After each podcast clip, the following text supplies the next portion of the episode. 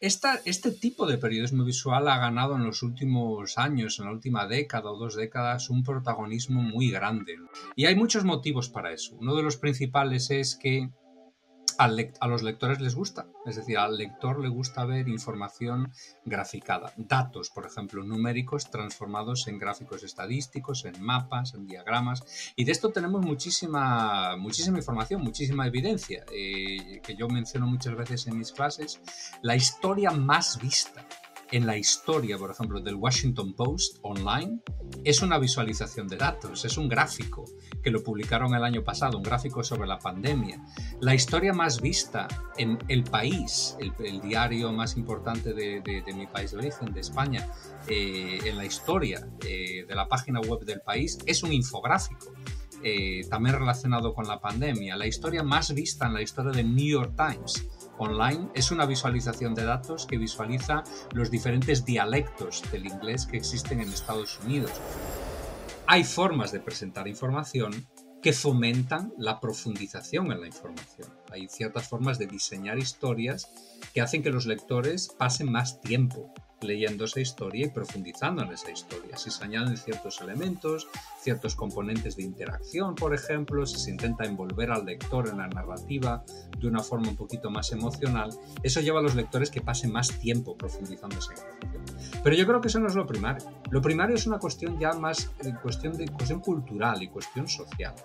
Y, cuestión incluso personal. Es decir, yo creo que es una, una cuestión de educar a la gente, y empezando desde muy pequeños, a, asumir que mm, el ser humano tiene una tendencia enorme a formar opiniones excesivamente rápido y basada en, basadas en información incompleta, en información sesgada y en información que no entendemos bien. Imágenes que cuentan historias, que de un vistazo te transmiten una tendencia, una realidad o el derrumbe de un mito. Es otro modo de contar historias. Entran en juego el diseño, la síntesis y la capacidad de captar la atención en medio de tantos elementos distractores. En una época de distracción constante y oferta excesiva, el periodismo visual y el de los datos en particular se ha convertido en una oportunidad para que la gente se informe, para que elija saber más a través de múltiples formatos y para que promueva que la información viaje a través de redes sociales y mensajeros instantáneos. Es Alberto Cairo, Night Chair in Visual Journalism en la Universidad de Miami y autor de How Charts Lie y The Truthful Art. Yo soy Mauricio Cabrera y este es The Coffee, episodio 22, temporada 3. Comenzamos.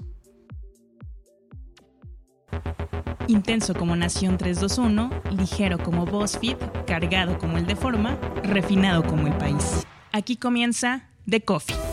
Grandes historias para grandes storytellers.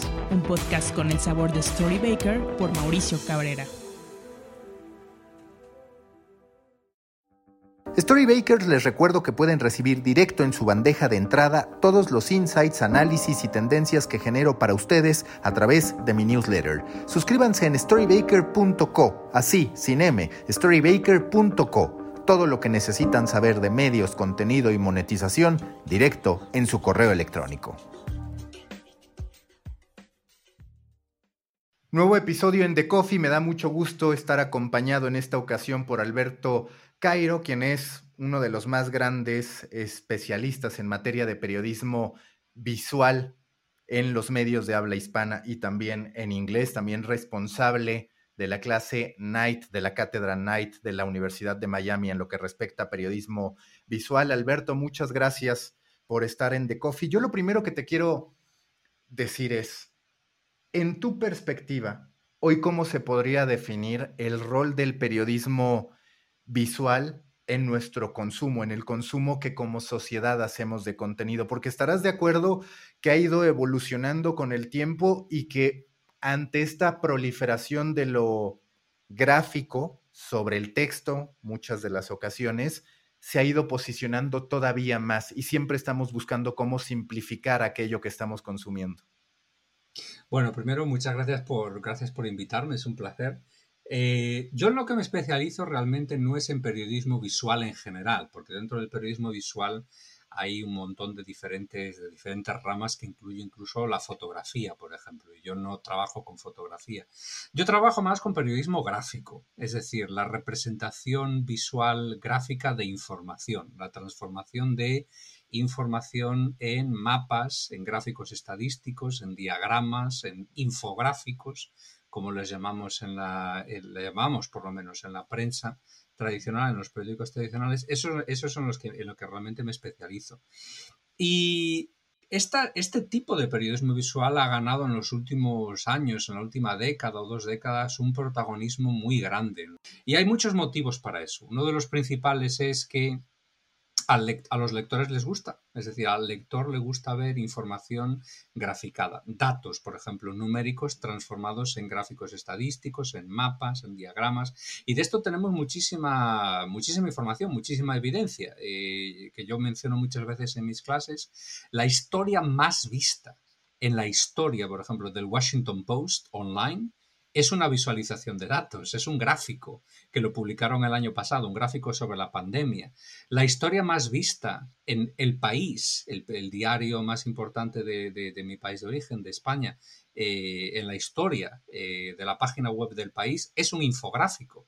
Eh, también relacionado con la pandemia. La historia más vista en la historia del New York Times online es una visualización de datos que visualiza los diferentes dialectos del inglés que existen en Estados Unidos. Y eh, podría continuar aquí mencionando muchísimos proyectos ¿no? que se han convertido o bien en los más vistos de estos medios de comunicación o bien en extremadamente populares, porque es otra, es otra forma de comunicar, ¿no? es otra forma de mostrar estas informaciones que hace no necesariamente que se simplifiquen las informaciones. Yo en mis clases siempre digo que el objetivo de una visualización, de una infografía, no es, no es simplificar, es esclarecer que es otra cosa diferente. Entonces, lo que hace la información gráfica es esclarecer información de una forma diferente a como lo hace el lenguaje escrito o el, lenguaje hablado. No es un sustituto del lenguaje escrito o del lenguaje hablado, es más un complemento. Se, complementa, este, este, se complementan estos tipos de lenguajes uno a otro.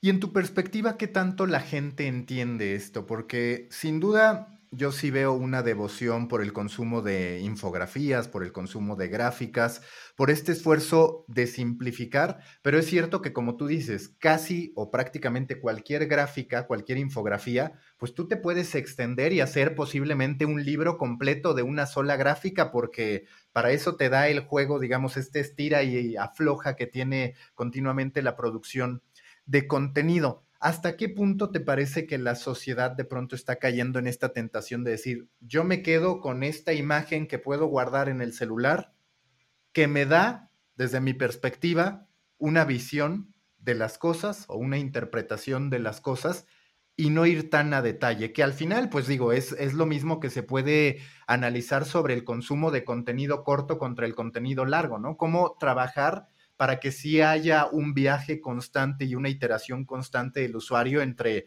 estos guiños gráficos que nos resumen información y por el otro lado la reflexión profunda, podemos llamar. Cualquier lenguaje, cualquier producto informativo está abierto a posibilidades de malas interpretaciones. Esto es, es, realidad, por ejemplo, en cuestión de fotografía. Por ejemplo, la fotografía no es algo que simplemente se pueda ver, es algo que se necesita interpretar. ¿eh? Y es lo mismo con las, con las infografías, con las visualizaciones de datos también. En el último libro que, escribí, que, yo escribí dije, digo explícitamente, para poder leer bien un gráfico estadístico o un mapa o un diagrama, no hay que verlo, hay que leerlo, hay que aproximarse a él como si fuese un texto, hay que leerlo con atención para poder interpretarlo correctamente. Esto es cierto también, se aplica también a la fotografía. La fotografía tiene una retórica, la forma en la que se encuadra la imagen, lo que se muestra, lo que no se muestra, todo eso forma parte de la interpretación de la fotografía. Y lo mismo sucede con las, con las, herramientas gráficas. Ahora bien, esto no quiere decir que porque se abra la posibilidad de que las personas puedan malinterpretar el lenguaje gráfico, no debe ser una excusa para no usar el lenguaje gráfico. Es una excusa para intentar educar a la gente para leer mejor este lenguaje. Y tenemos mucha evidencia para mostrar que esto funciona, porque el lenguaje gráfico que se usa hoy en los medios de comunicación, los tipos de visualizaciones que se usan, los tipos de mapas, tipos de gráficos estadísticos, etcétera, que se usan hoy en prensa, tradicionalmente y normalmente, son mucho más avanzados y mucho más sofisticados que los tipos de gráficos que se usaban hace 100 años o hace 150 años. ¿Por qué? Pues porque va, evolucionando este lenguaje gráfico, pero al mismo tiempo también va evolucionando la interpretación correcta que la gente puede tener de este tipo de, de, este tipo de productos. Y a eso tenemos yo creo que contribuir todos los que trabajamos en este mundo, no solamente a mostrar información, sino también a, explicarle a las personas, a los lectores, cómo interpretar este tipo de información correctamente. Y que justo es algo de lo que leía de ti, esta máxima del show don't tell que dices, pues claro, aplica en parte, pero en la realidad hemos también de enseñar, sobre todo cuando se trata de algo gráfico. Y yo incluso te diría, más allá de hablar específicamente de los gráficos, como periodista que eres también, ¿Qué rol tenemos en que la gente entienda la necesidad de profundizar en aquello que consume? Que puede lo mismo ser un texto donde hay que entender pues ciertas particularidades que tenga el autor, ciertos sesgos que tenga la selección de la información, como también pasa en los gráficos. A ver, muchas veces es sencillo orientar una gráfica para que se vea bien sin necesariamente mentir pero es cierto también que puedes estar omitiendo muchos otros elementos que podrían atenuar el efecto positivo o negativo de eso que estás presentando. Como periodistas, ¿cómo asumir este compromiso y qué tanto te parece que estamos, si se le quiere llamar así, ganando o perdiendo la batalla ante esa necesidad de acompañar al lector, consumidor, como le queramos llamar, en el consumo de contenido? Bueno, eso podría ser el origen de, otro libro o de tres o cuatro libros eh, adicionales, como tú dices, no necesariamente relacionados con el consumo de información gráfica, sino con cualquier otro tipo de información. Es un asunto que a mí me preocupa mucho. Eh, el hecho de que eh, la gente piense, pensemos en general, que simplemente con leer un titular, por ejemplo, y la introducción a una nota, una noticia, ya entendemos perfectamente de qué trata esa nota o esa noticia. ¿no? Eso es un impulso muy humano, es un impulso normal, es un impulso que todos tenemos, todos tenemos. Vemos un tweet en Twitter, vemos una nota, vemos el título, inmediatamente nos formamos una opinión en la cabeza, automáticamente, inconscientemente. Eso es contra lo que tenemos que luchar. Eh, y no, no creo que sea una cuestión de que los periodistas podamos luchar contra eso. Aunque, voy a hacer aquí un paréntesis, hay formas de presentar información que fomentan la profundización en la información. Hay ciertas formas de diseñar historias que hacen que los lectores pasen más tiempo leyendo esa historia y profundizando en esa historia. Si se añaden ciertos elementos, ciertos componentes de interacción, por ejemplo, si se intenta envolver al lector en la narrativa de una forma un poquito más emocional, eso lleva a los lectores que pasen más tiempo profundizando esa información. Pero yo creo que eso no es lo primario. Lo primario es una cuestión ya más eh, cuestión de cuestión cultural y cuestión social. Y, cuestión incluso personal. Es decir, yo creo que es una, una cuestión de educar a la gente, y empezando desde muy pequeños, a, asumir que mm, el ser humano tiene una tendencia enorme a formar opiniones excesivamente rápido y basada en, basadas en información incompleta, en información sesgada y en información que no entendemos bien. Y eso es un impulso que se puede controlar, se puede aprender a controlar. ¿Cómo? Bueno, pues controlándolo. Es decir, cuando uno lee un titular, cuando uno lee el comienzo de una nota, forzarse a no formar una opinión sobre esa nota. Conscientemente, hacer el impulso de decir, no voy a formarme una opinión. Antes de formarme una opinión, voy a leer esto con más calma. Parece una tontería y, posiblemente muchos oyentes que están oyendo el podcast ahora piensan, sí, sí, pero yo esto lo hago todos los días. No, no, no, no, lo, no lo hacemos. Y eso yo me incluyo, yo me incluyo a mí mismo, que uno tiene que darse cuenta, y esto está muy relacionado con la literatura académica en ciencia cognitiva, en ciencia del razonamiento, etcétera, etcétera, etcétera, que es que el modelo tradicional del cerebro pensante es el modelo del, hombre, porque eran, eran, hombres en el pasado, ¿no? Eh, era muy, muy, machista, ¿no? La, la, ciencia en el pasado. El hombre racional. ¿Y qué hacía el hombre racional? El hombre racional, ese modelo ¿eh? de explicación de cómo funciona el razonamiento, es el ser humano recoge informaciones, filtra esas informaciones, procesa esas informaciones y del procesamiento de esa información extrae o deriva unas opiniones, ¿no? Unas opiniones, una posición, etcétera, etcétera. Pero es que eso no es como funciona el cerebro humano. El cerebro humano no funciona así. Es completamente al revés. Primero formamos una opinión y luego buscamos la información que contribuye a reforzar esa opinión. Eso es algo que hay un montón de evidencia empírica que eso funciona así. ¿eh?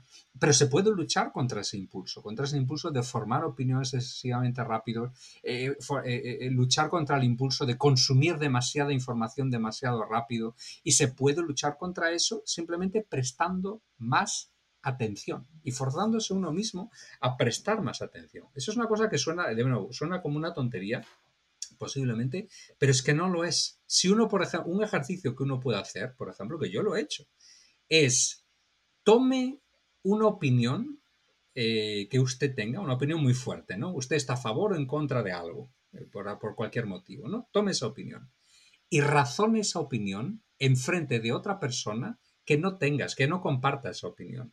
Y razónela sin, sin apelar, por ejemplo, a argumentos de autoridad. ¿eh? simplemente basado en hechos, ¿no? En los hechos, datos que usted tiene, razón esa opinión. Y usted se va a dar cuenta inmediatamente de cuán frágiles son las, eh, las bases de todas, de casi todas nuestras opiniones. Es en ese momento cuando uno se da cuenta de, que el cerebro humano realmente funciona así. Creamos opiniones y luego buscamos información que puedan reforzar esas opiniones y muchas opiniones que tenemos no están bien fundamentadas. Y es en ese momento cuando uno puede intentar a empezar a controlar ese impulso que, todo, que todos tenemos dentro de nuestra cabeza. Y que como periodistas, por otro lado, pues nos toca estar en esta encrucijada en la que por un lado, cuando nosotros buscamos extremar una opinión, es posible que tengamos mayor alcance, mayor audiencia, mayor reacción de la gente, pero por el otro lado, el periodismo de siempre nos ha hablado de intentar situarnos en el punto medio posible, que al final es un tanto utópico por este tema de la subjetividad que implica el que nosotros escribamos, veamos y demás. Vaya, la objetividad como tal no existe. Pero en tu perspectiva, ¿qué puede hacer el periodismo ante uno el hecho de que la gente reacciona más a partir de la validación de sus opiniones y por ende que tú entre más elimines los grises, en teoría eres más viral? Que por ahí está el libro de Adam Grant de Think Again que dice, en realidad para cambiar el modo de ver las cosas de una persona, pues se tiene que apelar a los grises, no a los extremos, porque ocurre el contraste que tú dices. ¿Qué se puede hacer a este respecto si es que tú has encontrado algún tipo de camino o alternativa? Ya me gustaría poder haber encontrado una, alternativa. No, no, no, es así. Bueno, a, ver, voy, a intentar hilvanar una serie, de, una serie de pensamientos. El primero de ellos es que yo sí creo que se puede ser objetivo. Se puede ser objetivo. El problema es que cuando hablamos de objetividad, hablamos de blancos y negros y tú has apelado a, los grises, a las gamas de grises. La forma en la que yo hablo de objetividad es una forma de hablar en la que se toma en cuenta que la objetividad no es un absoluto. O sea, uno no es completamente objetivo o completamente subjetivo. Uno puede ser más objetivo o menos objetivo.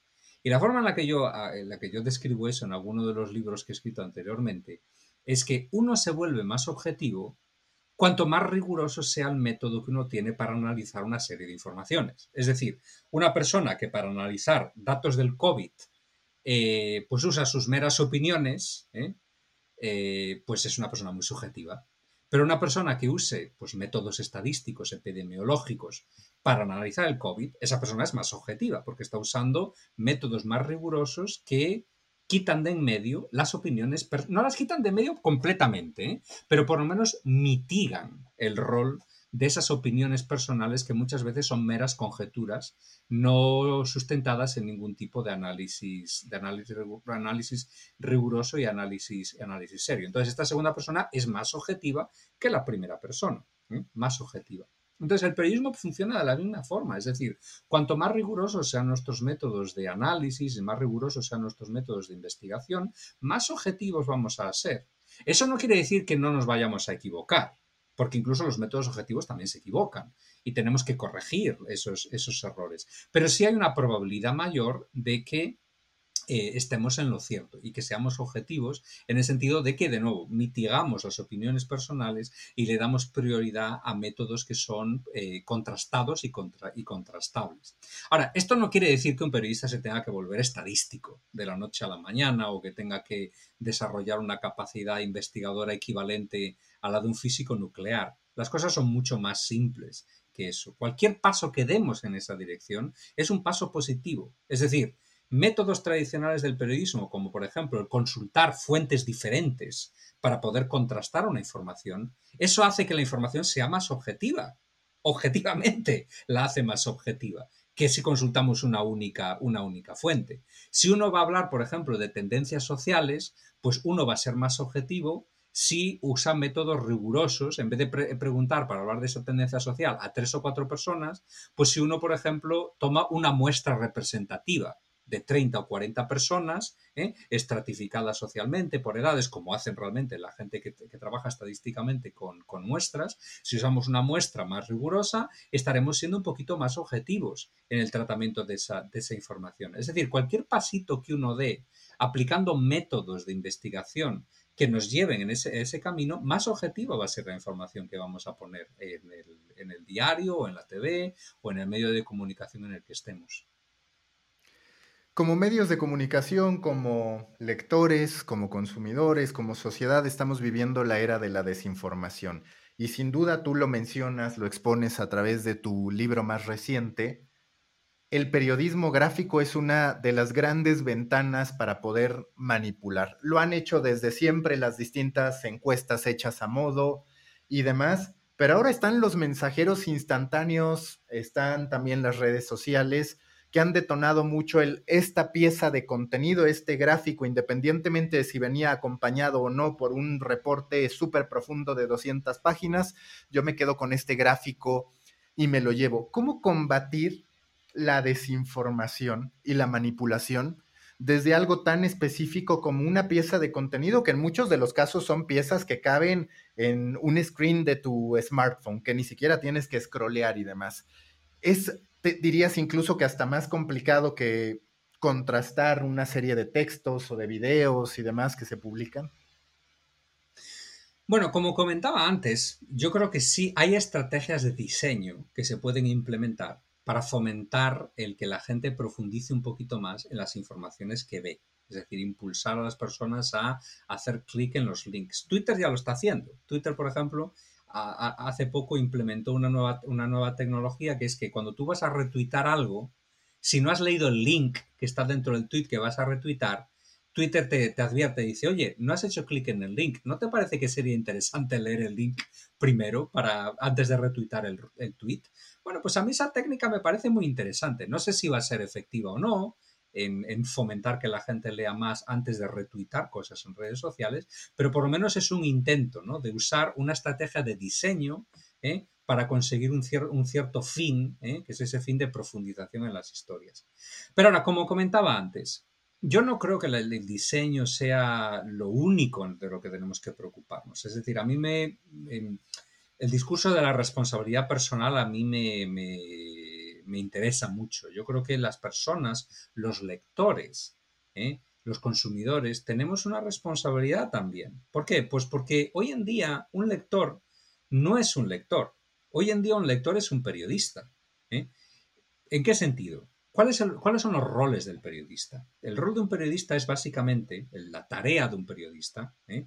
Que no depende de tener un diploma en periodismo, la tarea de un periodista es recoger informaciones, reunir esas informaciones, filtrar esas informaciones, explicar esas informaciones y divulgar esas informaciones para el beneficio de una comunidad de personas. Eso es lo que el periodismo es, fundamentalmente. Bueno, pues esa última actividad, diseminar la información, es algo que hoy en día lo hacemos todos. Lo hacemos todos porque todos estamos en redes sociales. Entonces, si todos contribuimos a una actividad que es intrínsecamente periodística, todos tenemos también que asumir que hay unas ciertas responsabilidades éticas y morales asociadas con esa actividad. Y una de ellas es asegurarse de que antes de tuitar algo, antes de postar algo en Facebook o en Instagram o en WhatsApp o en cualquier plataforma que uno use, uno tiene que asegurarse de contrastar que esa información realmente venga de una fuente eh, confiable, de que esté contrastada, etcétera, etcétera, etcétera, antes de postarla. De nuevo, parece una tontería, pero es que no lo es. La gente dirá, estará diciendo, ah, pero es que yo no tengo tiempo de contrastar todo lo que veo en Twitter y todo lo que veo en Facebook. Y ahí, ahí mi respuesta es, bueno, claro, yo tampoco. Pero es que si no tengo el tiempo de contrastarlo y leerlo con calma y pensar sobre lo que voy a retuitar, no lo retuiteo o no lo pongo en Facebook. ¿Por qué? Porque me tomo muy en serio esa responsabilidad que yo tengo de no publicar desinformación a mis, a mis 50.000 seguidores en Twitter. Y cuando lo he hecho, porque me ha pasado, como le pasa a todo el mundo, lo corrijo. ¿eh? Lo corrijo y, divulgo el tweet eh, con la corrección de la misma forma que divulgo el tweet, eh, el tweet original. Yo creo que esta práctica, este tipo de prácticas, este tipo de pensamiento, hoy en día no se limita solo o, no, es aplicable solo a los periodistas profesionales, es, es una responsabilidad ciudadana, es una responsabilidad social que se debe enseñar incluso en las escuelas. La responsabilidad que tenemos todos y todas de crear un mejor, un mejor eh, a mí no me gusta mucho la palabra ecosistema, ¿no? pero un mejor ecosistema informativo ¿no? en ese sentido. No es solamente responsabilidad de los profesionales, es una responsabilidad ciudadana. Y que mira que es curioso que lo comentes porque en distintas pláticas que he tenido yo justo decía, a ver, desde mi perspectiva, claro, estará el periodismo avanzado en el que nosotros nos podamos especializar, que podamos estudiar cualquier cantidad de cosas y demás, pero hay ciertos rubros, al menos eso pienso, del periodismo y parece coincidir con lo que dices, que deberían ser parte del tronco común de las distintas licenciaturas. Oye, si eres un potencial creador de contenido, pues cuando menos tener los fundamentos de lo que implica contar una historia y de las consecuencias de contar esa historia. Efectivamente, es una responsabilidad ética. sobre esto hay un libro súper interesante no necesario, no, relacionado con el periodismo, sino relacionado con el diseño, ¿eh? Eh, que se es de un, de un, autor que se llama Mike Monteiro, eh, de origen portugués, pero afincado en Estados Unidos, que se titula mm, Ruined by Design, arruinado por el diseño, ruined by design, o destruido, destruido por el diseño, ruined by design. Y es el subtítulo creo que es como los diseñadores destruyeron el mundo. Este libro es un libro contra eh, contra las grandes plataformas tecnológicas, ¿no? contra Facebook principalmente. ¿no? Lo que dice Mike en el libro es que los diseñadores de estas plataformas se lavan las manos, porque dice, yo he creado mi tecnología, pongo mi diseño, mi tecnología, la pongo ahí fuera y las consecuencias sociales y culturales de esta tecnología no es responsabilidad mía, es responsabilidad de las personas que usan la tecnología, ¿vale? Mike es muy contrario a eso. Dice, no, no, no, tú como diseñador tienes una responsabilidad de las consecuencias de lo que pones tú ahí fuera. Porque si, por ejemplo, creas un, carro, un coche, que, que, choca contra las cosas, pues claro que tienes una responsabilidad eh, eh, eh, en ese coche, ¿no? Ahora, yo, yo tengo una visión un poquito más matizada. Efectivamente, yo coincido con ese libro de que los diseñadores, y por extensión cualquier creador, cualquier creador, tenemos una responsabilidad ética sobre, sobre las consecuencias de las cosas que ponemos ahí fuera. Y esto incluye de nuevo retuitar cosas en redes sociales. Es decir, si retuitamos desinformación, estamos actuando de una forma inmoral. Eso es antiético, el retuitar cosas que no hemos contrastado primero tenemos una responsabilidad de nuevo del uso. De, pero, pero no, fíjate, no estoy hablando del creador de la tecnología que me permite a mí publicar eso. Estoy hablando de la persona que usa la tecnología. Para mí es una responsabilidad compartida. Efectivamente, en el caso, por ejemplo, de las plataformas tecnológicas como Facebook o Twitter, la principal responsabilidad es de los creadores de las tecnologías, yo creo, que tienen que esforzarse en crear, de nuevo, técnicas de diseño que nos lleven a buenas consecuencias sociales y no lavarse las manos. Hay una, hay una, responsabilidad ética por parte de los diseñadores y de los ingenieros. Ahora, también hay una responsabilidad ética por parte de los usuarios, porque también vemos el, el, digamos, el contraste, la otra cara de la moneda, que es que los usuarios se lavan las manos. Ay, es todo culpa de Facebook, ay, es todo culpa de Twitter, toda esta, esta oleada de desinformación que estamos viviendo hoy, pues no, no lo es es porque a la gente le gusta leer desinformación. Si no hubiese un consumo, ¿eh? si no hubiese una audiencia para esa desinformación eh, ansiosa y hambrienta por ser desinformada, no existiría esa desinformación. Y te quiero preguntar ahora respecto al armado, al despliegue del periodismo gráfico. ¿Tú cómo visualizas que va a evolucionar? Porque digamos, por ahora tenemos en la mayoría de los casos dos escenarios. El que utiliza el periodismo gráfico acompañando el texto, que como tú en algún momento dices, pues no como ilustración, sino como un componente más, y están algunos medios muy especializados que están diciendo, yo apuesto enteramente por el periodismo gráfico, estatista con distintos componentes lo hace, lo hace por ejemplo Visual Capitalist, que también genera cualquier cantidad de gráficos que viajan y demás.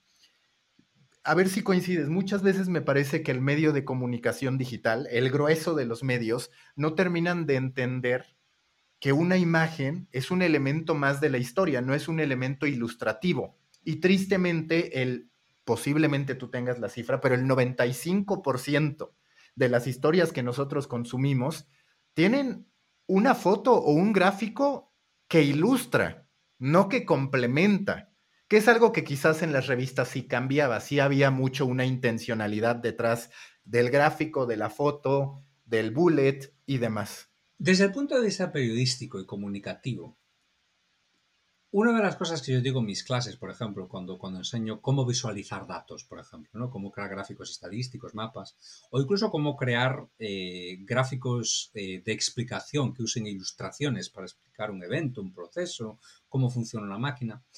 Una de las, uno de los comentarios que hago es que de por sí el gráfico suele ser inútil, él solo, el gráfico solo.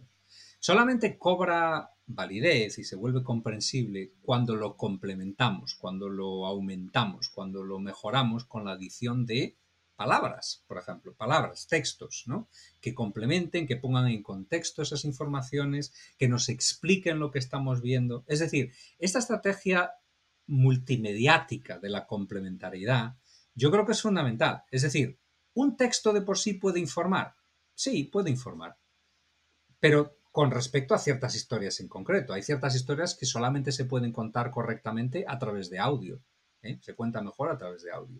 Hay ciertas historias que se cuentan mejor por medio de fotografías o por medio de vídeo. Video, vídeo.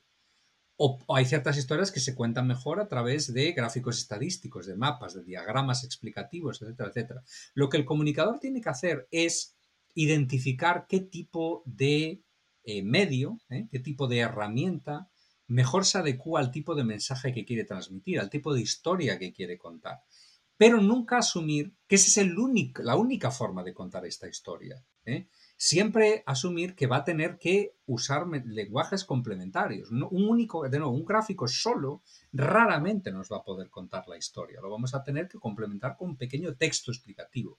Y al revés también es cierto. Una historia escrita de por sí sola, pues algunas veces funciona, pero a veces, en más ocasiones, la tenemos que complementar, pues por ejemplo, completar con, con elementos visuales, ya sea fotografías, ilustraciones, gráficos estadísticos, etc. ¿Y cuándo crees que ya veremos esa consolidación en el consumo si es que se va a dar? Porque, a ver, es cierto que hay algunos medios que ya te ofrecen en un mismo artículo, por llamarlo de alguna manera, como el contenido base, gráficos, imágenes y audios, pero en términos generales, todavía vivimos bajo una idea de yo voy a Spotify a escuchar podcast, yo voy a YouTube a ver videos o a escuchar audio simplemente streameándolo, no a leer. ¿Te parece que en algún momento sí se va a regularizar el que entendamos que una misma historia puede ser contada bajo distintos formatos en una misma composición? ¿O vamos a tener siempre esta diferencia de ahorita lo que estoy haciendo es consumiendo video, luego viajo para acá para entonces leer. ¿Cuál es tu perspectiva?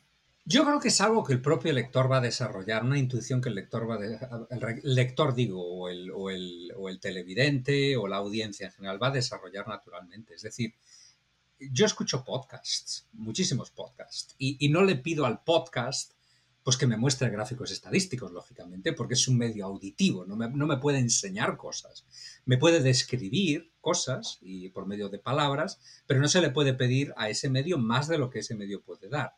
Ahora bien, si escucho un podcast, por ejemplo, que me habla, pues no sé, eh, por la mañana estaba escuchando un podcast sobre qué, sobre bombardeos en la Segunda Guerra Mundial.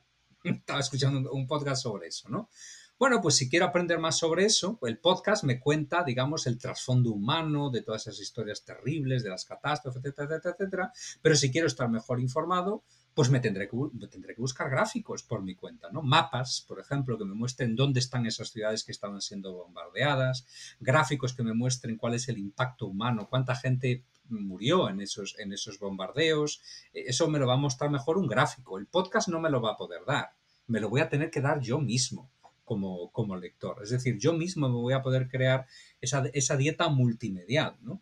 Y eso es lo que sí que uno, mismo puede, puede desarrollar. Ahora bien, medios de comunicación que ya de por sí, por naturaleza, son multimediales, páginas web, por ejemplo, ya hacen esto naturalmente, es decir, te, te, dan la historia, te dan el gráfico, te dan la fotografía dentro de un mismo, de un mismo paquete informativo. Cuando analizas todo este conocimiento, todos los conceptos. Ahorita hablábamos de los medios fundamentados 100% en periodismo gráfico. ¿Cuál es tu perspectiva sobre ellos? ¿Vamos a seguir viendo esta tendencia creciente de medios, les podríamos llamar especializados en periodismo gráfico o van a tener dificultades en el modelo de negocio? Por ejemplo, Visual Capitalist, ya lo mencioné hace rato, me gusta, lo consumo, pero es cierto que yo sí que no he pagado por él, por los servicios adicionales o el merchandising que genera. Vamos a ver una tendencia en términos de estos medios que va a terminar funcionando o en realidad lo ves complicado ya desde el ámbito negocio, monetización y demás? Pues la verdad es que no lo sé. Yo no soy experto en, monetización, en, de, este tipo de, este tipo de negocios sí que veo casos, casos de éxito, que a lo mejor son, son anécdotas solo, ¿no? Pero sí que veo casos de éxito como los que tú has mencionado. Podría mencionar también eh, Nuestro Mundo en Datos, Our World in Data, por ejemplo. Eso es un caso de éxito. estos han crecido muchísimo. bueno, muchísimo no quiere decir que se hayan convertido en una empresa que, genera millones y millones de dólares, pero de una única persona ahora creo que son seis o siete. Eh, trabajando en, este, en, esta, en esta iniciativa. Eso es un éxito, ¿no? Es un crecimiento, un crecimiento muy grande, ¿no? Eh, pienso, por ejemplo, en, una página web que se llama eh, The Pudding, el Pudding, The Pudding, que es un medio de comunicación que usa casi exclusivamente periodismo gráfico estadístico, mapas, etcétera, para, para, contar historias, ¿no? Y que han tenido también un crecimiento muy grande y que tienen una base de apoyo bastante considerable de gente que paga, pues, 5 dólares, 10 dólares al mes, etcétera, en Patreon, en todas estas plataformas, para apoyar este tipo de, este tipo de, de, negocio. Pues la verdad es que no lo sé si puede funcionar. Pues sí, a lo mejor sí que puede funcionar. De la misma forma que hay gente que paga por, por podcasts y yo pago por podcasts. Eh, aunque no, aunque no me exijan para escuchar el podcast, eh, pues no sé, por ejemplo, me gusta mucho un podcast que se llama La historia de Bizancio. ¿Pues por qué? Bueno, pues porque me gusta la historia antigua y, me encanta escuchar cosas sobre historia antigua y está el podcast La historia de Bizancio, que es extraordinario y yo quiero que continúe y le pago todos los meses 5 dólares, 5 o 10 dólares, no recuerdo cuánto es, todos los dólares, a pesar de que esos dólares, a pesar de que no me lo exige, simplemente lo pago. Bueno, pues ¿por qué no puede pasar lo mismo con, con, medios de comunicación que en vez de usar audio, como hacen los podcasts, eh, usen eh, herramientas gráficas? Que tú prometas que todos los meses vas a publicar dos o tres historias de este estilo y, y si, si te gusta nuestra misión, pues apóyanos en, Kickstarter o en Patreon con 5 dólares al mes. Pues tal vez pueda funcionar. Que de hecho no sé si conozcas, es un medio mexicano pero con presencia fuerte en Latinoamérica, Pictoline, que al final ha hecho pues un negocio de eso. Bueno, más que un negocio podríamos hablar de ha creado una marca de contenido a partir de un concepto tan sencillo que es empaquetar historias en este caso, no muchas veces vinculado a datos, sino más bien a información, y ese también podría ser un buen ejemplo de cómo quizás se convierte en el punto de partida, pero ahora como lo quieren monetizar es más bien a través del desarrollo de juegos, a través del desarrollo de merchandising o incluso de formatos mucho más largos, que eso también es poderoso, como un solo dato o una serie de datos te dan para contar historias long form. Sí, no, no, no, conocía ese caso. Pero ya digo, yo no soy experto en todas estas áreas pero, pero creo que sí que conviene experimentar, eh, hacer un experimento de ver, si funciona o no, porque de nuevo hay anécdotas eh, aisladas aquí y allá que me llevan a pensar de que un medio de comunicación de estas características, pequeño, lógicamente, con poca gente al principio, sí que puede, sí que puede funcionar con ese, con ese sistema. Y en términos de presencia de datos en las redacciones, ¿tú de qué manera contribuyes cuando te toca colaborar con redacciones, cuando das consultorías, para que los medios de comunicación entiendan el valor de los datos, primero como una pieza de contenido que puede ser única, es decir, el elemento gráfico, y después para desarrollar historias, cómo incentivar esta cultura de los datos, no solo en las métricas, que eso ya empieza a darse porque ya la gente está obsesionada por cuántas visitas tiene, suscriptores y demás, sino también al momento de contar las historias, de donde todavía no hay tantos medios, al menos hablando del mercado de habla hispana, detonando historias a partir de los datos. Hablar casos de éxito, hablar sobre casos de éxito como los que mencioné al principio, que esto sí que no son anécdotas, es decir, esto es un patrón, es una tendencia de que, eh, de nuevo, mencioné el Washington Post, el New York Times, pero podría continuar mencionando también medios de comunicación menores, ¿eh? podría mencionar ProPublica y muchos otros, que, te, dicen que un enorme porcentaje del tráfico en sus páginas web viene a través de este tipo de productos, de, productos visuales, gráficos, visualizaciones, bases de datos, etcétera, porque al público le interesa. Entonces, eso es, un buen motivo para invertir en este tipo de periodismo, simplemente porque vas a servir mejor a, la comunidad a la, que, eh, a la que se supone que tienes que servir y también vas a atraer una audiencia, una audiencia mayor si usas estos recursos estratégicamente y los usas bien. ¿no? Ese es un motivo. El segundo, el segundo es, de nuevo, mostrar casos de éxito también de, eh, pues por ejemplo, investigaciones periodísticas basadas en datos y, y que han tenido un impacto, un impacto muy grande y aquí en Estados Unidos hay un montón de, hay un montón de ejemplos de, periodismo de investigación basado en, basado en gráficos, basado en análisis numérico, basados en, datos, etcétera, pues pondría esos ejemplos también. Si uno quiere hacer este tipo de, este tipo de periodismo, estos son los pasos que uno, tiene que, eh, que uno tiene que dar. Ahora bien, yo también advierto muchas veces de los peligros de este tipo de periodismo. Es decir, no es una cuestión simplemente de lanzarse y empezar a recolectar números y a publicarlos como loco, ¿no? Eh, porque los periodistas no tenemos una formación especializada en análisis estadístico. Yo no la tengo, por ejemplo. ¿no? Entonces, siempre que, hago una historia relacionada con este tipo de cosas, yo siempre colaboro, colaboro con expertos, lógicamente. Si uno habla de una epidemia, pues con epidemiólogos, bioestadísticos, si uno va a hablar de demografía, pues tiene que colaborar con demógrafos, lógicamente. Es decir, para hacer este tipo de periodismo uno tiene que crear una agenda de posibles colaboradores académicos que puedan contribuir al, periodismo que uno está realizando. No es una tarea solamente del periodista que trabaja en la redacción. Y no es una cuestión de usar a estas personas como fuentes, tú vas a la fuente a preguntarle cosas, sino es algo como colaboradores de las propias historias. Esto es algo que sucede ya está sucediendo en ciertos eh, medios de comunicación en Estados Unidos que usan a, científicos, por ejemplo, como colaboradores en las historias. Y que además va a ser muy atractivo ahora con lo de los NFTs, la Creator Economy y demás, porque ya empieza a darse el caso de por ejemplo, AP, que puso a la venta esta foto de cómo se veía el mapa electoral desde el espacio, que es una combinación de datos con trabajo creativo acompañado de la tecnología. Ahora, te quiero hacer una pregunta más. Si tú tuvieras que explicar en un gráfico cómo hacer un buen material de periodismo gráfico, cuáles son los elementos que tú dices son estos cuatro los que tienen que venir. Es decir, si tienes que resumir muy rápido para la gente, para ti, ¿qué compone una buena pieza de periodismo gráfico? ¿Cuáles son esos elementos?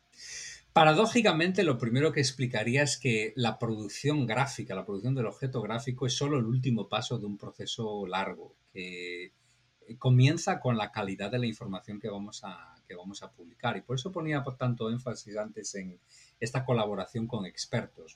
Es decir, el tratamiento de la información precede siempre al diseño de esa información. El diseño, la, publicación de esa información para consumo de los lectores es solamente el único paso, el último paso. Entonces, eh, parte de ese gráfico explicando cómo crear gráficos, varios pasos de ese gráfico serían de cómo reunir la información, cómo contrastarla, cómo colaborar con expertos en las áreas que estamos tratando, etcétera. Y luego en, el último, en los últimos pasos sí que ahí trataría un poco asuntos relacionados con el diseño, ¿no?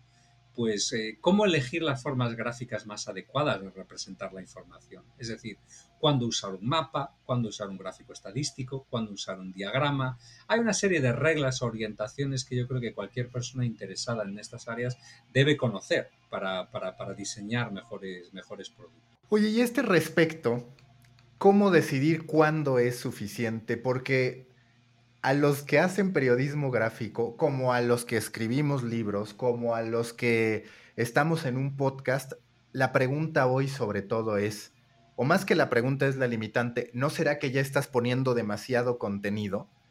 Que al final pasa en todas las expresiones, en las expresiones mínimas que te piden que seas todavía más corto y en las expresiones largas que igual te piden que seas más corto. Para ti, ¿y qué es lo que les enseñas a tus alumnos a ese respecto de cuándo es suficiente? Porque de pronto parecería que hay muchos que optan por quitar profundidad con tal de que el mensaje pueda viajar. Hay un punto medio donde dices... punto, siempre, siempre, hay un punto medio. Siempre ¿Y cuál es ese punto medio? No, pues no se, puede, no se puede definir de forma abstracta. Cada historia tiene un punto medio, un punto medio adecuado. Yo esto lo explico y lo ilustro eh, con ejemplos, siempre con ejemplos. Yo siempre eh, ejemplifico las cosas para que, el estudiante entienda o el profesional a que le estoy dando un taller o lo que sea entienda que estas decisiones primero son tienen un elemento subjetivo que es inevitable ¿eh? Eh, y que tiene también un poco de trabajo de intuición ¿eh? tú tienes que desarrollar esa intuición de cuándo estás simplificando en exceso y cuándo estás complicando las cosas en exceso y cuál es el punto el punto medio uno tiene que desarrollar ese ojo de editor y uno tiene sobre a ver una de las formas en la que se puede hacer es colaborar con otras personas. Es decir, una cosa que yo explico de cómo se escriben libros es que la escritura del libro en sí, esa es la parte fácil. Escribir un libro no es difícil. Eh, yo me demoro, pues no sé, tres meses, cuatro meses en escribir un libro.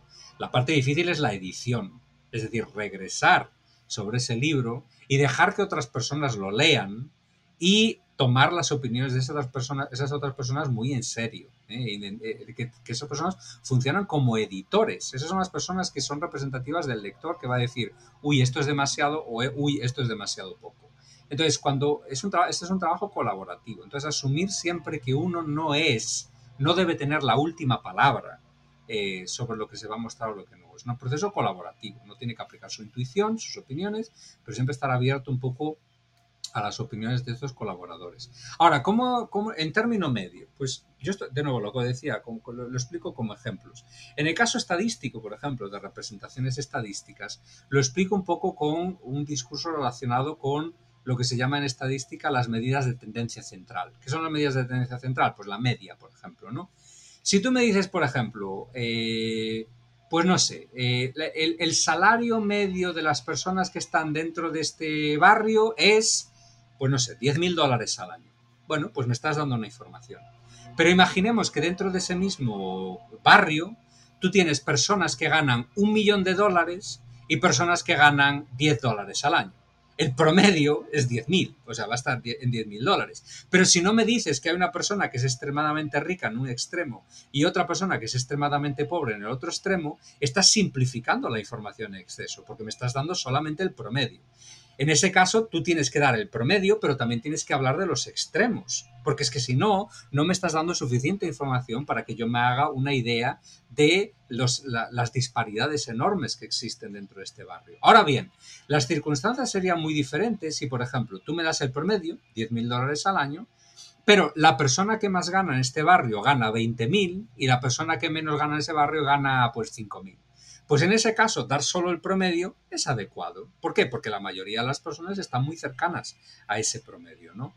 Eso lo explico mucho con anécdotas, ¿no? Por ejemplo, la anécdota clásica de, la historia clásica de hay nueve personas en un bar y todas ellas ganan 10 mil dólares al año de salario. De repente entra Bill Gates por la puerta y todo el mundo se vuelve un millonario en promedio todo el mundo se vuelve un millonario en promedio, ¿no? Si solamente dices que el promedio es X dólares, no me estás dando suficiente información. ¿Por qué? Porque estamos lidiando, en este caso, con valores extremos que tenemos que mostrar para que el lector entienda, se haga bien una composición de, una composición de lugar. Este es el tipo de ejemplos que uso, ¿no? Para decidir dónde uno tiene que quedarse. ¿eh? entre simplificar en exceso o complicar en exceso, cómo hallar ese punto medio.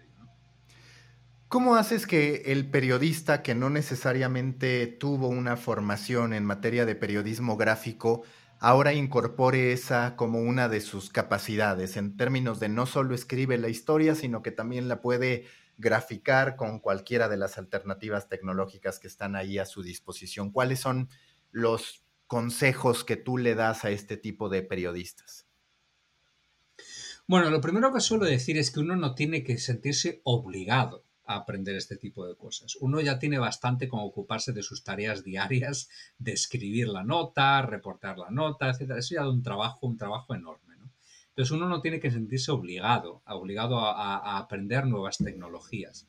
Eh, o nuevas técnicas, a no ser que sienta la necesidad. Un momento en, el momento en que uno siente la necesidad el interés, y el interés, ahí es donde uno puede comenzar a hacer un poquito de tiempo en la agenda para poder educarse en, este tipo de, en este tipo de técnicas. Y ahí es donde yo empiezo diciendo primero que esto no es magia. Es decir, de la misma forma que uno, uno aprende a escribir, practicando, ¿eh? aprende las reglas de la gramática y luego practica para poder aprender a escribir, el diseño es muy parecido. El diseño uno aprende pues teoría del color, teoría de la composición, cómo hacer una composición, etcétera, el uso de espacio en blanco, la alineación de las cosas, etcétera, etcétera, las reglas del diseño y luego es una cuestión meramente de práctica, práctica guiada por profesionales que sepan de ese, de ese medio. Entonces el aprender diseño no es tan diferente del aprender a, del aprender a escribir. Se demora, tarda tiempo, se, tarda, se necesita esfuerzo y dedicación, pero se puede, se puede aprender. Y esto lo, lo, ilustro y, empujo un poco a la gente a entender este, este asunto, mostrándoles ejemplos, ejemplos, por ejemplo, de estudiantes míos que, pues al principio de un semestre no tenían ni idea de diseño y seis meses más tarde pues están trabajando en el Washington Post, por ejemplo. No seis meses, pero un año, un año y medio más tarde están trabajando en el Washington Post. Pero en el espacio de una única clase, de tres o cuatro meses, ya estaban produciendo gráficos que podrían ser perfectamente publicables en un, medio de comunicación. ¿Por qué? Pues porque no es magia. Es una cuestión de practicar y poner esfuerzo, aprender y, y luego guiarse y aceptar críticas, e incorporar esas críticas e ir aprendiendo poco a poco. ¿no? Y que tú mismo en una entrevista que te hacían decías que eras una especie de dinosaurio en ese sentido, porque cualquiera pensaría que usas herramientas más de vanguardia de las que en realidad utilizas y que solo eh, practicas un lenguaje de programación. Sí, bueno, ni, siquiera diría que practico un lenguaje de programación, es decir, yo sé usar un poquito de un lenguaje de programación que se llama R, que es un lenguaje que se usa para, para análisis estadístico, pero mis conocimientos de R son muy limitados, son muy básicos. Ahora bien, son lo suficientemente avanzados como para hacer las cosas que necesito hacer. Yo siempre explico cuando me preguntan sobre qué herramientas tú usas, yo siempre digo, yo soy muy vago, yo soy muy vago. Yo si me puedo, me puedo salir con la mía usando las herramientas que ya sé usar, pues ¿para qué voy a aprender una herramienta nueva? Ahora bien, cuando siento la necesidad, ahí sí, me pongo a aprender una herramienta nueva para poder expandir un poco el horizonte de lo que, de lo que, puedo, de lo que puedo hacer. ¿Qué libros recomiendas, además de los tuyos, que está bien que los menciones para que la gente lo sepa, pero ¿qué libros recomiendas? Ya hace rato mencionabas también uno más sobre los diseñadores que arruinaron el mundo. ¿Cuáles recomendarías en materia de periodismo gráfico? Bueno, paradójicamente yo no recomendaría mis libros como un primer libro. bueno, tal vez el último sí, el último sí porque es eh, cómo mienten los gráficos, ¿no? How Chats Lie, que es un poco una pequeña introducción eh, de, cómo leer mejor los gráficos estadísticos. Pero no, está escrito solo para aprender cómo se hacen gráficos estadísticos, más como aprender, aprender cómo leerlos. Ahora, hay una literatura enorme hoy en día en esta área y hay bastantes libros eh, excelentes para dar los primeros pasos. Por ejemplo, a mí me gusta mucho un libro de introducción muy básico, muy básico, que se llama Storytelling with Data, eh, contando historias con datos. Está muy bien, es un libro breve, 200 páginas, y presenta el mundo de la visualización de información de una forma muy sencilla, muy amena, eh, no demasiado profunda, pero bueno, es un libro de introducción, los primeros pasos. Yo empezaría por algo como ese. Hay uno muy reciente que se llama eh, Mejores visualizaciones de datos, Better Data Visualizations, de John Schwabish, que también está bastante bien, yo creo, como introducción sobre todo porque le proporciona a uno una especie como de catálogo de visualizaciones, los tipos de visualización de datos que existen hoy en día y da consejos de cuándo usar cada tipo de, visualización de datos. Yo empezaría con libros de este estilo, muy básicos, Y luego pasaría a un segundo nivel, ¿no? A libros ya un poquito más especializados, un poquito más avanzados, y ahí ya me podría extender porque la literatura ya digo que es muy, es muy amplia. ¿Y hay algún curso particular que tú digas, este es un buen comienzo para la gente? Bueno, hay, hay, bastantes opciones hoy en día online. Por ejemplo, Coursera tiene una secuencia de cursos relacionados con ciencia de datos y uno de ellos se, está enfocado a la visualización, no, necesariamente a la comunicación con visualización, pero sí al diseño de visualización de datos. Yo tengo un curso gratuito que di hace algunos años y los materiales están disponibles todavía eh, online. Eh, un curso a través del Centro Night, Knight escrito con una K, porque es la palabra caballero, Centro Knight, eh, de la Universidad de Texas. Eh, hice varios cursos online, cursos masivos, gratuitos online, hace algunos años de introducción a la visualización de datos y los materiales de estos cursos están disponibles online en la página, creo que es journalismcourses.org, cursosdeperiodismo.org, journalismcourses.org Creo que los materiales de mis cursos están disponibles gratuitamente para bajarse ahí. Entonces, es un buen punto de partida, yo creo, completamente gratuito, cualquier persona lo puede ver. Y, luego el, Journalism Courses, esa página web también tiene otros cursos sobre, sobre otras áreas adyacentes. Por ejemplo, hay un curso entero sobre periodismo de datos, ¿eh? análisis de datos para el periodismo también. Creo que de hecho hay más de uno eh, en esta página. Yo empezaría por ahí. La última pregunta de siempre en The Coffee. Si tú fueras un tipo de café a partir de tu personalidad, de lo que quieres proyectar, ¿a qué, ¿a qué sabría el café Alberto Cairo? ¿Qué tipo de café sería? Bueno, yo, pues un café, no sé, que le recuerde a uno algo añejo, algo histórico, algo viejo y reposado, yo diría, ¿no? Me gusta, ya decía antes, a mí me gusta mucho la historia antigua eh, antigua y medieval, pero medieval antigua, ¿no? no medieval lo que tenemos la idea de los caballeros en brillantes armaduras, no, no ese tipo. A mí me gusta el medievo primario, ¿no? El que se deriva del imperio romano, ¿no? Yo creo que podemos aprender muchísimo de, de leer historia. Entonces un café, eso, que le recuerde a uno la niñez, la infancia, el pasado, sus propios antepasados y lo que podemos aprender también de, de ese pasado. No, no, sabría describir qué sabor le puede uno recordar eso, pero algún sabor que recuerda eso yo creo que sería es el que yo elegiría. Alberto, muchas gracias. Muchas gracias a ti. Busca la próxima semana un nuevo episodio cargado de emprendimiento, endulzado con grandes historias y narrado por grandes storytellers. Suscríbete a The Coffee, un podcast de storytellers para storytellers, un producto de Storybaker por Mauricio Cabrera.